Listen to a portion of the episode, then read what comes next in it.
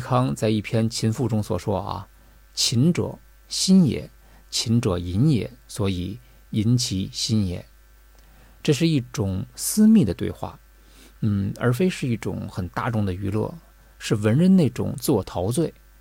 在我们古代，几乎没有诗人是不会音乐的，像白居易，我记得他有一篇《琵琶行》，因为他本身就是演奏者，他就是大师，所以自娱自乐之中又可以吟诗，又可以弹曲，这样一来，他才有他那些绝句。低眉信手续续弹，这都好办；说尽心中无限事，这都可以说。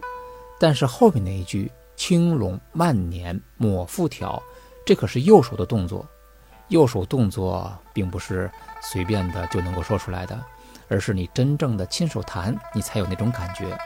然后我记得还有“大弦嘈嘈如急雨，小弦切切如私语”，然后嘈嘈切切错杂弹。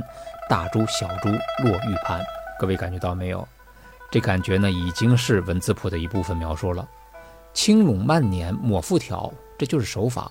然后右手应该是拿着一个大拨子啊，而不是我们所说的用手弹。我认为应该是一个大拨子。大家可以看到，我找到了一张图，是唐朝时候那个时候拨弦的拨子。